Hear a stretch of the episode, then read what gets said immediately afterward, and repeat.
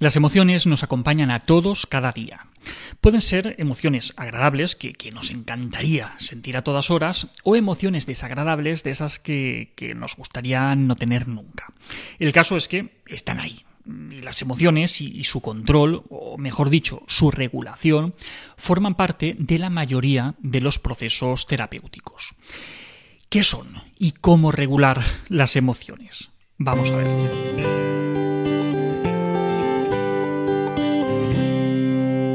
Las emociones son reacciones involuntarias, subjetivas, breves e intensas provocadas por un estímulo que impulsan o inhiben la conducta. Los estímulos disparadores de las emociones pueden venir del mundo exterior o de nuestro mundo interior. Por ejemplo, un recuerdo puede disparar una emoción. ¿Y qué tipo de reacciones generan las emociones? Pues las podemos categorizar en tres niveles. A nivel fisiológico, incremento de la frecuencia cardíaca, sudoración, tensión muscular, aumento de la presión sanguínea, boca seca, lo que sea, ¿vale? Eso a nivel fisiológico. A nivel cognitivo, pues, los pensamientos que nos producen y a nivel conductual, acercamiento, huida, las respuestas faciales que tengamos, etcétera. Parece que hay bastante acuerdo en que existen algunas emociones básicas que, son universales y con las que vendríamos de serie, naceríamos con ellas, vamos, que, que no las aprendemos. En lo que no se ponen tanto de acuerdo los expertos es exactamente en cuántas emociones son o cuáles son esas emociones.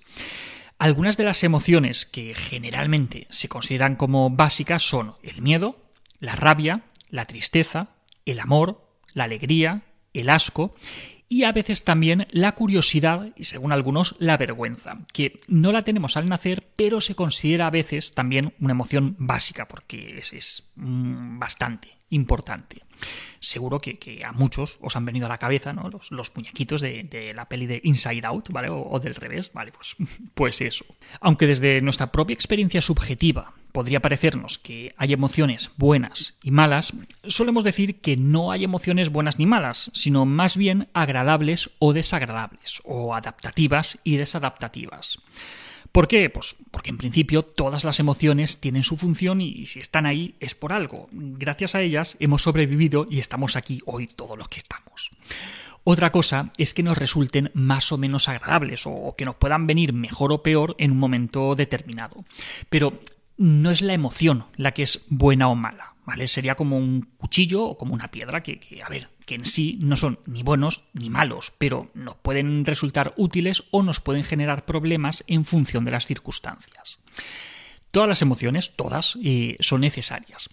¿Por qué? Pues porque nos dan información y porque nos mueven en un sentido o en otro. Por ejemplo, la tristeza. Pues la tristeza nos empuja a separarnos de los demás y a reflexionar sobre aquello que sea que haya ocurrido, que nos haya producido esa tristeza. La alegría, pues la alegría nos invita a compartir con nuestros seres queridos. La rabia, pues nos lleva a la lucha. El miedo, pues a evitar el peligro. ¿vale? Pues mm, sí, eh, cada emoción pues tiene su papel. Entonces, lo que sí que podríamos decir es que hay emociones que nos motivan a acercarnos o a alejarnos de aquello que las ha producido. Las emociones de, aproximación, como, el amor, la alegría, la curiosidad, pues nos resultan agradables y, sirven para acercarnos a situaciones o, a contextos que, nos vienen bien, que nos resultan gratificantes. A veces a estas las llamamos emociones positivas, pero quizá decir agradables o de aproximación pues nos lleva menos al error. Luego, por el contrario, pues, tendríamos las emociones de defensa. Las emociones de defensa sirven para protegernos de potenciales peligros, ya sean personas, situaciones, objetos o lo que sea. Aunque a veces a estas las llamamos emociones negativas, pero también son necesarias y también son útiles. Serían emociones como el miedo, la rabia, la tristeza.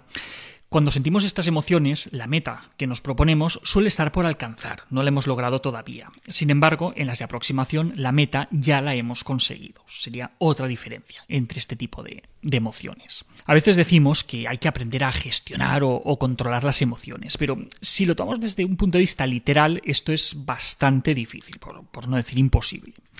Más que hablar de, controlar, de hecho, pues sería más correcto hablar de regular o de gestionar las emociones.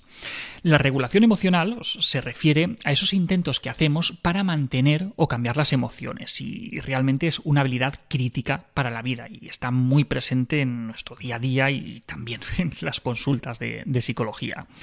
De hecho, es muy frecuente que, las personas eh, que acuden al psicólogo lo, lo hagan porque tienen problemas emocionales y parte de las intervenciones se dirijan a intentar reducir las estrategias de afrontamiento menos adaptativas o menos saludables y enseñar, practicar y, promover estrategias más, más, saludables con las que puedan manejarse mejor con el problema que, les trae a consulta, pero también de cara a las futuras dificultades que, surjan en, en el futuro. ¿Cómo aprendemos esta, esta, regulación emocional? Pues desde pequeños aprendemos a regular las emociones de manera natural en, nuestras familias, mediante la relación con, nuestros cuidadores, pues habitualmente con, con nuestros padres, con nuestros familiares cercanos. Cuando somos pequeñitos, eh, por debajo de los dos o tres años, no tenemos esa capacidad de, autorregularnos. Más que nada porque el cerebro todavía es muy inmaduro y dependemos totalmente de que nuestros cuidadores sean capaces de hacerlo por, nosotros. Esto es lo que llamamos la heterorregulación de las emociones, como, como contrario a la autorregulación de las emociones. Pues cuando somos pequeñitos necesitamos que nos heterorregulen las emociones. Cuando quienes nos cuidan son personas tranquilas, y nos tratan con cariño, con paciencia, con tacto, caricias, abrazos, cuando, cuando están atentas a nuestras necesidades, pues todo esto favorece, junto con el desarrollo del, lenguaje, a que poco a poco vayamos ganando esta capacidad de, de autorregularnos.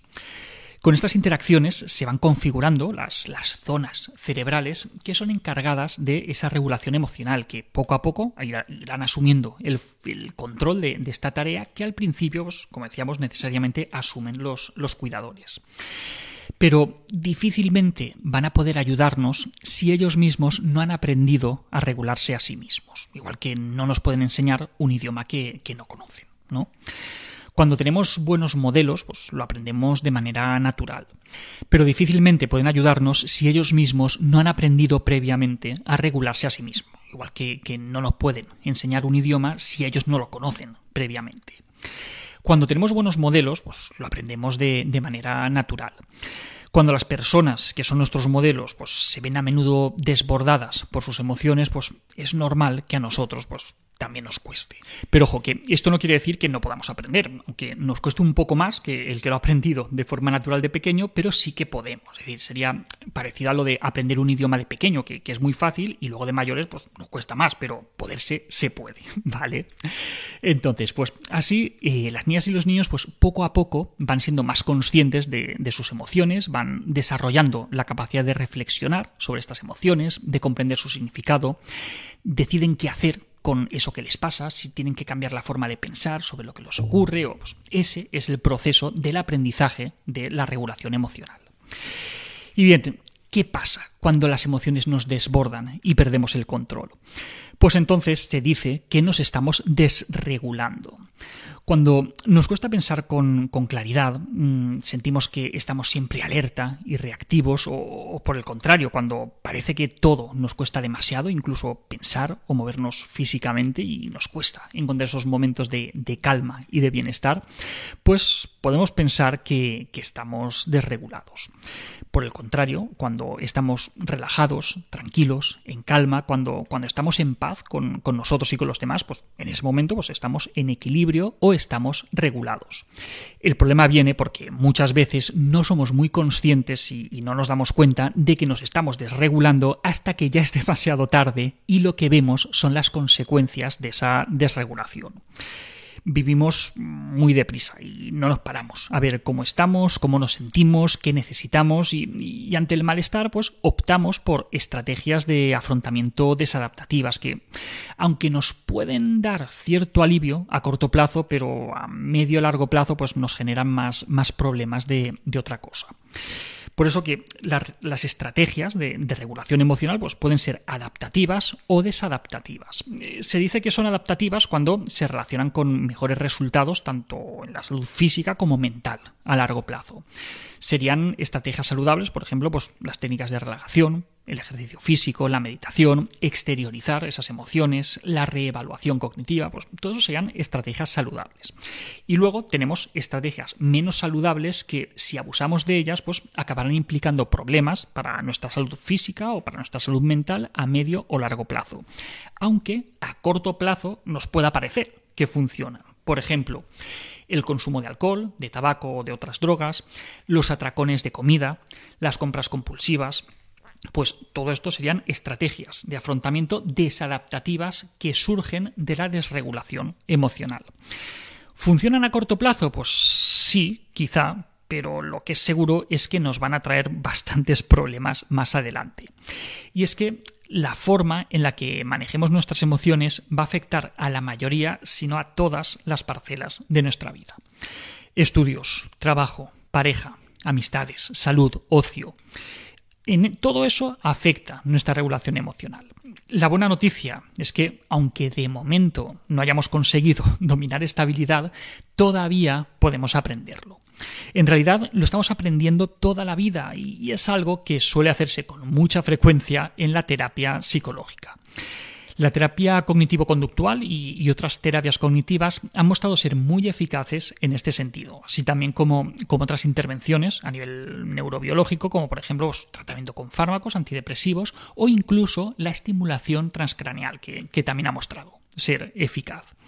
Por lo tanto, esperamos que hoy hayamos podido aprender un poquito más sobre las emociones y sobre la regulación de las emociones. Y recordar que nunca es tarde para aprender a gestionar y a regular esas emociones. Y hasta aquí otra píldora de psicología. Si os ha gustado, pues podéis ayudarnos compartiéndola. Además, eh, tenéis muchos más vídeos y muchos más artículos en el canal de YouTube y en albertosoler.es. Y en todas las librerías, nuestros libros sobre educación y crianza y nuestros cuentos infantiles. La semana que viene, más. Un saludo.